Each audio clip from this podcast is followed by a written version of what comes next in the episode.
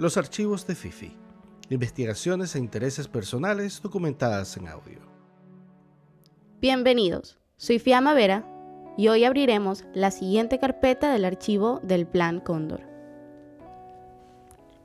El 4 de noviembre de 1964, los periodistas que esperaban en la puerta de la Casa del Gobierno vieron salir a Víctor Paz Estensoro, quien cumplía su tercer mandato como presidente con la noticia de que iba a inspeccionar los puestos militares. Sin embargo, Estensoro se desvió al aeropuerto, en donde lo esperaba un avión para escapar a Lima, Perú. El desgaste de 12 años del MNR en el poder, la pérdida del apoyo de las bases populares y la presión de la oposición debilitaron su gobierno. Así empezó el Bancerato, una forma más de terrorismo de Estado latinoamericano. El movimiento nacionalista revolucionario, un movimiento centrista de izquierda con ideologías conservadoras liberales y federalistas, comenzó a gobernar en Bolivia en 1952, después de un alzamiento popular que estableció a Víctor Paz Entensoro como presidente. Nacido en Torija el 2 de octubre de 1907, durante sus presidencias nacionalizó las minas de estaño impulsó la reforma agraria, que repartió la tierra entre campesinos y estableció el sufragio universal. Contaba con el apoyo de los mineros y campesinos, en la mayoría indígenas, y enfrentaba a los sectores económicos más acomodados. El partido se mantuvo en el poder por más de una década en un sendero inclinado al socialismo hasta 1964. El mismo día que Estensoro dejó el país, los militares tomaron el poder. El primer dictador de una larga lista fue el vicepresidente de Paz Estensoro, René Barrientos, general de la Fuerza Aérea. Nacido el 30 de mayo de 1919 en Tarata, Bolivia, lideró el golpe desde su posición como vicepresidente. Barrientos creció con la revolución y sus ideales, pero formándose con las doctrinas militares estadounidenses, y durante su gobierno dio un giro hacia una política más conservadora, abriendo la economía al capital extranjero. Debido a su formación, tenía buena relación con la CIA. En octubre de 1966, Ernesto Che Guevara llegó a Bolivia. Ingresó con otro nombre e hizo base en el río Niancahuasi, desde donde quería empezar la revolución al sur del continente. Así fue como los trabajadores de la mina siglo XX en Cataví habían decidido aportar un día de trabajo a la guerrilla que ya se empezaba a formar en el país. El 24 de junio de 1967, en la madrugada de la fiesta de San Juan, cuando los trabajadores y sus familias se retiraban a descansar, los sorprendió un grupo de militares que dispararon con ametralladoras y bazucas. La masacre de 87 muertos, 200 desaparecidos e incontables heridos se conoce como la masacre de San Juan.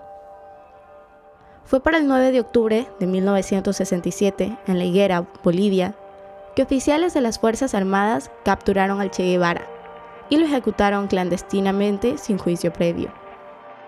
El 27 de abril de 1969, en Cochabamba, René Barrientos murió de manera inesperada cuando se estrelló el helicóptero donde viajaba.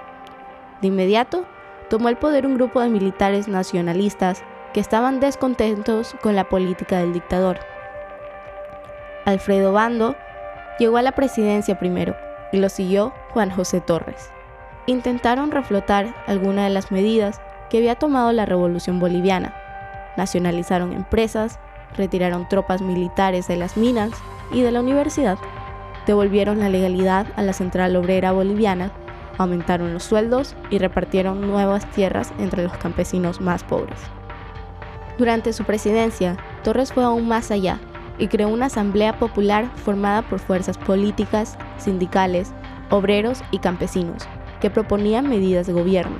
Una de ellas, la creación de milicias populares para defender los logros de la Revolución Boliviana, una idea que fue intolerada por las Fuerzas Armadas y por Estados Unidos, que temía la erupción del socialismo en América Latina y no quería otra Cuba en su región de influencia.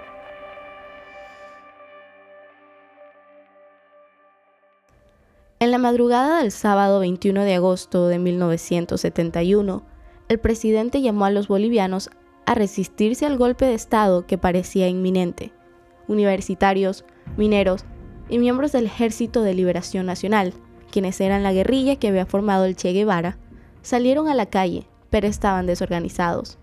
A las seis y media de la noche, dos aviones dispararon desde el cielo a los manifestantes. Cientos de personas fueron apresadas y aún se desconoce el número de muertos. Así comenzó el régimen de Hugo Banzer Suárez, el dictador boliviano, nacido en Concepción el 10 de mayo de 1926, que gobernó al país desde 1971 a 1978. Para el segundo año del inicio de su régimen, Banzer ya sabía cómo combatir a los enemigos del régimen y tenía como objetivo eliminar a todas las fuerzas militares insurgentes y a todo elemento extranjero, dejando todo detallado paso a paso en un documento confidencial. A este punto, su gobierno empezó a llamarse el Bancerato. Durante la dictadura, Banzer alimentó la amistad con Estados Unidos a través de leyes que favorecían las inversiones del capital extranjero. El gobierno devaluó 67% del peso boliviano para obtener un préstamo de 24 millones de dólares del Fondo Monetario Internacional. El costo de vida aumentó y los salarios bajaron. La única manera de controlar esta situación fue mediante la represión, la cárcel y el exilio. En el campo, las medidas económicas y la represión se hicieron sentir con más fuerza. Mucho más desde el 20 de enero del 74, cuando bajaron el subsidio de productos de primera necesidad, como el aceite, la harina y el azúcar. En protesta, los campesinos bloquearon las principales rutas del país, Cochabamba-Santa Cruz, extendido hasta Quillacolo y Sacaba, el 24 del mismo mes en Valle Alto. En los siguientes seis días, el Bancerato asesinó a cientos de campesinos sin bajas militares. Después de la masacre del Valle, Bolivia no volvió a ser la misma. Ese mismo año, Banzer generó un autogolpe y eliminó del gobierno a los partidos políticos que formaban parte del poder ejecutivo para concentrar el poder sobre su figura. Pretendía quedarse en el poder hasta los 80 y la vida cotidiana de los bolivianos se deterioraba cada día. Hasta 1976, habían 2.136 médicos para 6 millones de habitantes, y solo el 44% de la población tenían agua potable y cloacas. En la década de los 70, las fronteras latinoamericanas empezaron a ser ideológicas. Banzer tenía un vínculo cercano con la Argentina y ambos países eran socios en el Plan Cóndor una sociedad criminal establecida por los represores del Cono Sur, digitada por Estados Unidos, para ayudarse en la tarea de localizar y asesinar a quienes amenazaban a la democracia en la región.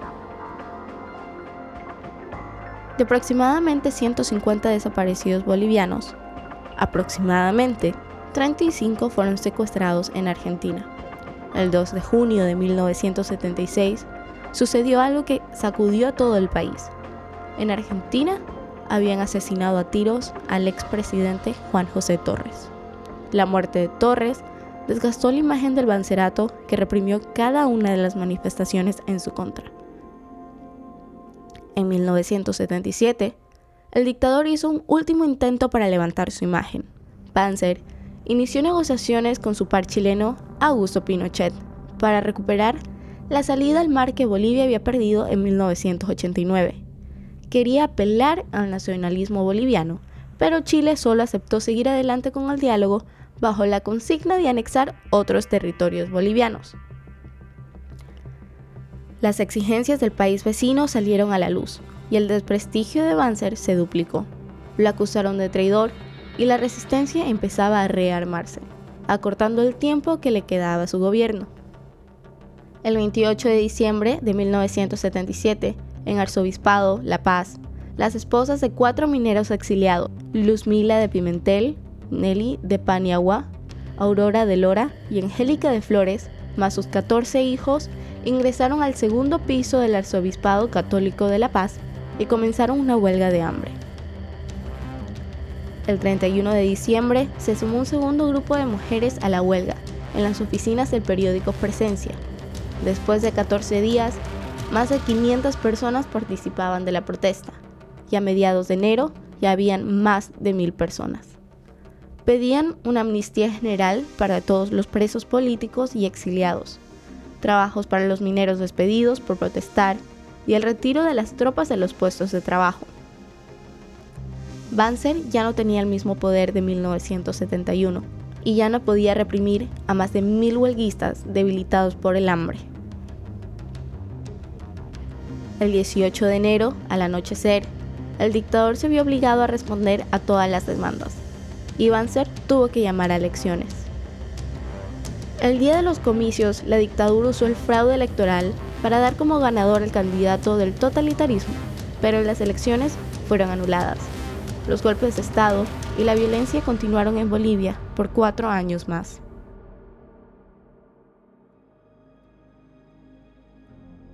El 17 de septiembre de 1982, la Central Obrera Boliviana llamó a todos los trabajadores a una huelga que casi lleva al país a una guerra civil, pero los sindicatos no estaban dispuestos a negociar y el clima internacional empezaba a cambiar. Estados Unidos, que en la época de los 70 apoyaba todos los regímenes de la región, ya entonces se declaraba a favor del respeto a los derechos humanos y a la democracia. El 5 de octubre de 1982, el Congreso Nacional decidió declarar como válidas las elecciones realizadas en el país en 1980, las cuales declaraban como ganador a Hernán Siles Suárez, un político de larga trayectoria en Bolivia. Tres años más tarde, traspasó su banda a otro presidente constitucional, Víctor Paz Estensoro. 18 años después de que las armas tomaran el poder por la fuerza, al fin terminaba la larga noche de la dictadura boliviana. La democracia encontró una Bolivia demacrada por la pobreza y las ausencias. Las Fuerzas Armadas continuaron influyendo por muchos años más. Sus crímenes y masacres continúan en la memoria del pueblo boliviano.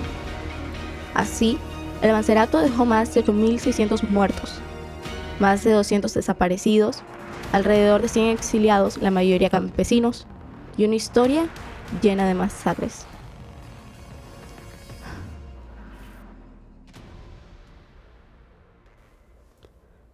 Muchas gracias por escuchar. Hasta el próximo episodio.